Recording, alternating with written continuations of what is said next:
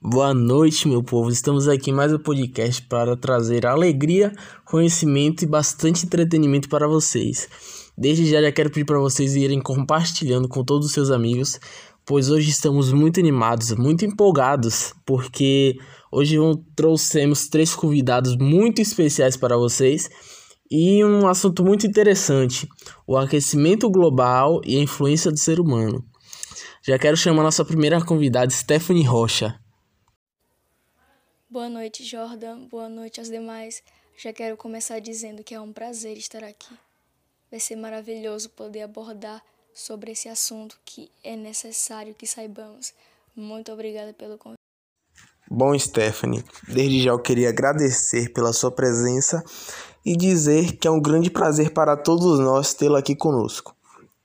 Agora eu queria chamar Evelyn Santos. Boa noite, Jordan. Boa noite a todas. Eu queria falar que eu fiquei muito feliz com o convite. Assisto muito os seus podcasts, acho bem interessante e é um prazer estar aqui. Bom, Evelyn, o prazer é todo nosso, não só para nós do podcast, mas para todos os ouvintes, porque através de nós eles vão ter conhecimento e entretenimento nessa noite. Eu gostaria de abrir nosso bate-papo com Stephanie e é o seguinte, foi feita uma entrevista com um meteorologista e climatologista chamado José Marengo. E ele disse o seguinte: Estamos vivendo um clima de extremos. Os extremos de chuva estão aumentando e essa é uma tendência também para o futuro. A chuva que era para cair em um mês está caindo em um ou dois dias. Bom, Stephanie, o que você tem a nos dizer sobre isso? Então, eu sou uma climatologista e sim, eu vi o ocorrido, vi o documentário e o que o climatologista disse. E é algo muito bom de ser utilizado aqui para explicar e facilitar o entendimento de vocês. Então, para quem não sabe, as pessoas que vivem no estado de Minas Gerais têm presenciado dias intensos realmente. As chuvas estão aumentando em um ponto extremo que, para vocês terem noção, o que deveria estar caindo em meses está caindo em um ou dois dias. E a que se deve esse fato, Stephanie? Eu imagino que vocês estejam se perguntando. Então, nada mais e nada menos do que a zona de convergência do Atlântico Sul e a faixa de nuvens da floresta amazônica até o oceano, que, juntamente com o aquecimento global, tem intensificado essa queda d'água.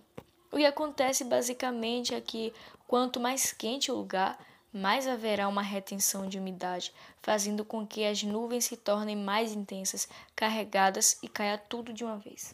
Entendem? Certo, certo. Muito bem explicado. E você, Evelyn, tem algo a acrescentar? Você concorda, discorda da ideia de Stephanie? Sim, sim, eu concordo plenamente com o que foi dito pela nossa querida Stephanie, que está relacionada às mudanças climáticas. Eu sou técnica em física ambiental. Eu estudo as propriedades da atmosfera relacionadas às mudanças climáticas globais e eu avalio também a degradação do solo e da radioatividade. É bastante evidente que temos duas pessoas aqui com bastante propriedade para falar sobre o assunto, não é mesmo? E confesso que tá me deixando bastante interessado essa prosa da gente, hein? Bom, vamos lá. Quando estamos falando de aquecimento global, há um comentário, há um pensamento que intriga bastante pessoas, algo que chegou a sair até da boca do Donald Trump, presidente dos Estados Unidos. Tá fazendo frio. Cadê o aquecimento global? E isso realmente é algo muito intrigante, algo que você busca uma explicação e não consegue. Então eu gostaria que você, Evelyn, me explicasse a respeito disso, porque vocês reforçaram aqui que realmente existe o aquecimento global. Agora, por que tá fazendo frio? É muito intrigante realmente. Querido Jordan, há um mal entendido de que o aquecimento global levará inevitavelmente a temperaturas mais altas em um ano do que no outro. e isso apenas mudará a temperatura máxima. Mas o que realmente temos é, a, é a, o que realmente temos é mais energia na atmosfera. E esse excesso afeta situações extremas. O calor fica mais quente, às vezes o frio fica mais frio, mas a frequência do frio extremo está cada vez mais alta, mais baixa, desculpa. O calor extremo geralmente excede o frio extremo. A seca tornou-se mais seca e a chuva tornou-se mais intensa. Em outras palavras, não é apenas para obter mais calorias. Você me entende, Jordan? Sim, sim, Evelyn, entendo plenamente. Eu li uma fake news que dizia assim: que o clima da Terra sempre mudou, é alternado e o homem não é o responsável pelo aquecimento do planeta. Bom, é verdade que o clima sempre mudou e as mudanças climáticas do passado foram até mais radicais do que a gente vem presenciando hoje. Na época dos dinossauros, não existia gelo em nenhum lugar da Terra, por exemplo. A Antártida estava coberta de floresta há 70 milhões de anos. O equívoco é você olhar mudanças que ocorreram em milhares ou milhões de anos, que são naturais e graduais, e achar que a mudança climática que estamos vivendo hoje, que se processa em um século ou um século e meio, é também natural. Não é, não tem nada de natural. As mudanças aconteciam em milhares de anos por conta de variações orbitais da Terra. Desde que se começou a medir as concentrações de CO2, a gente viu um crescimento nos últimos 60 anos. Ela aumentou 30% em relação a 1958. Não tem nada de comum nisso. Sabemos hoje que, se não fosse o aquecimento global causado pelo homem, não teríamos nenhuma variação orbital da Terra, nem de irradiação do Sol que justificasse uma mudança desse tamanho no fluxo de gás carbono no ar. Então, dá para perceber a importância de combater as fake news. As fake news elas podem acontecer de diversas formas. O sujeito que recebe as informações deve, primeiramente, buscar por fontes confiáveis antes de estar compartilhando esse tipo de notícia. O governo federal deve agir, deve responsabilizar o sujeito que desenvolve as fake news. Os próprios autores devem se conscientizar com os prejuízos causados por notícias falsas vinculadas em redes sociais. Um mínimo de empatia é necessário nessa situação. Isso me lembra as fake news, um desafio tão antigo quanto a própria ciência nos temas ambientais este problema cresceu da maneira em que os governos e as sociedades deram cada vez mais espaço para a questão. Esses boatos.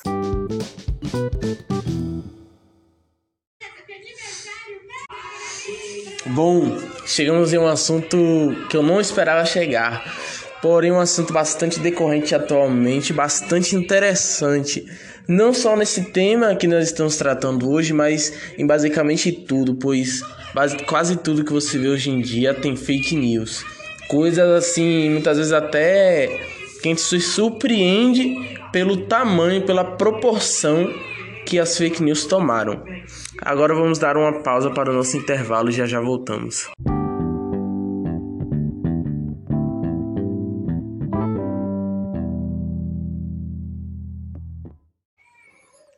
Bom, voltamos do nosso intervalo e agora eu quero chamar o nosso terceiro convidado que estava atrasado. Inácio Santos. Boa noite, Jana. É, obrigado pelo convite. É um prazer estar aqui. Muito obrigado pela oportunidade de contar minha história. É, e agora eu vou contar minha história, né? Eu estava em casa, era uma tarde de terça-feira, umas três, duas horas da tarde.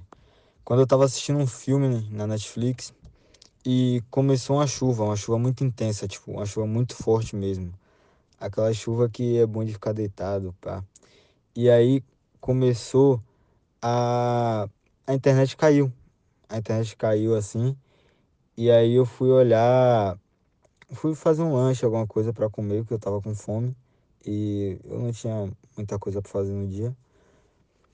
Quando eu vi que, uma, que tava, começou a entrar um pouco de água na, na cozinha, né? Quando eu saí de casa, eu saí assim para olhar o que estava acontecendo, se tipo tinha alagado alguma coisa. Quando eu olhei, alagou muito, muito. É, eu vi mais ou menos, eu moro como eu moro um pouco mais acima, eu vi que mais ou menos lá embaixo estava um, um, metro de água, uns 80 centímetros de água, tava tipo muito alto. Aí eu desci para olhar, ligar para meus parentes, né, que eles moram um pouco mais abaixo, e eu vi que lá na casa deles tinham queimado muita, muitos eletrodomésticos, móveis tinham quebrado e tipo é muito prejuízo, muito prejuízo mesmo.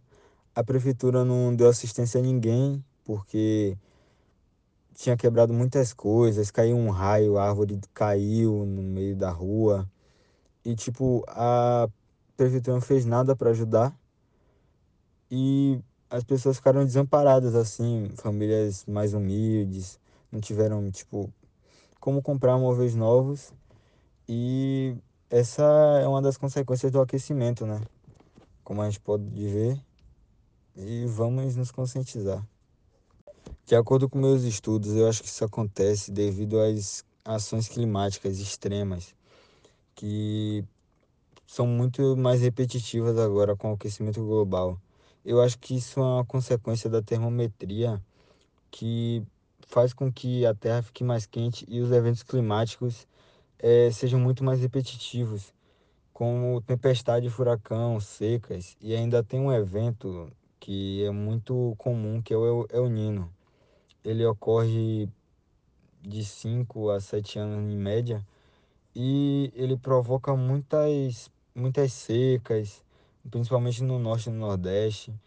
E um estudo aponta que o aquecimento global ele aos poucos está mudando o clima até do Alasca, que lá o, as tempestades estão ficando mais comuns e lá aumenta o risco de inundações, é, deslizamento de terras e incêndios florestais, que são induzidos por raios que caem em meio à chuva. Né? Eu queria saber se a técnica ambiental Evelyn concorda com a minha conclusão. Muito triste isso que aconteceu com o senhor Inácio. É, eu sinto muito por você e pela sua família e por todos que acabaram se prejudicando devido à enchente. Essa sua fala em relação aos motivos que levaram à enchente está certíssima. Eu queria também citar causas do aquecimento global, que são as práticas humanas práticas humanas, realizada de maneira não sustentável, ou seja, sem garantir a existência dos recursos e do meio ambiente para gerações futuras. E alguns exemplos são a poluição, as queimadas, o desmatamento. Esses exemplos eles estão na lista dos principais elementos causadores desse problema climático. Bom, hoje tivemos um tema muito interessante e uma discussão mais ainda, que nos trouxe bastante conhecimento. Se você já tinha algum conhecimento sobre o tema, eu creio que hoje você saiu daqui com mais ainda. E hoje podemos aprender diversas coisas, a que o aquecimento global está relacionado, ao que se deve ele, explicar também questões que a gente às vezes se pergunta e não entende o porquê. Então tirar dúvidas da nossa mente. Enfim, foi um podcast bastante interessante que com certeza vai ficar marcado nas nossas memórias. E assim se termina o podcast de hoje. Um beijo, um abraço e boa noite a todos vocês.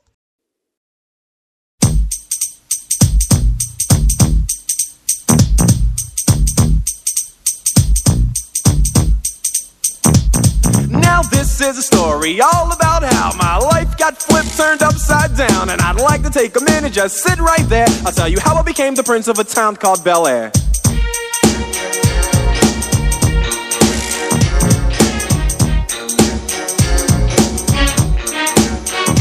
In West Philadelphia, born playground is where I spend most of my days. Chilling out, maxing, relaxing, all cool and all shooting some b-ball outside of the school. When a couple of guys who were up to no good started making trouble in my neighborhood. I got in one little fight and my mom got scared and said, You're moving with your auntie and uncle in Bel Air. I begged and pleaded with her day after day, but she packed my suitcase and sent me on my way. She gave me a kiss and then she gave me my ticket. I put my Walkman on and said I might as well kick it.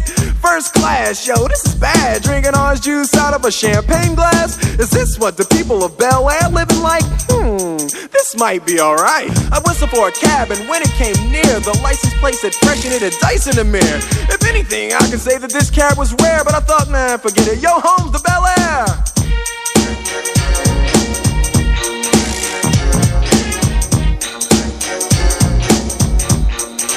I pulled up to the house about seven or eight, and I yelled to the cabbie, "Yo, home, smell you later." Looked at my kingdom, I was finally there to sit on my throne as the Prince of Bel Air.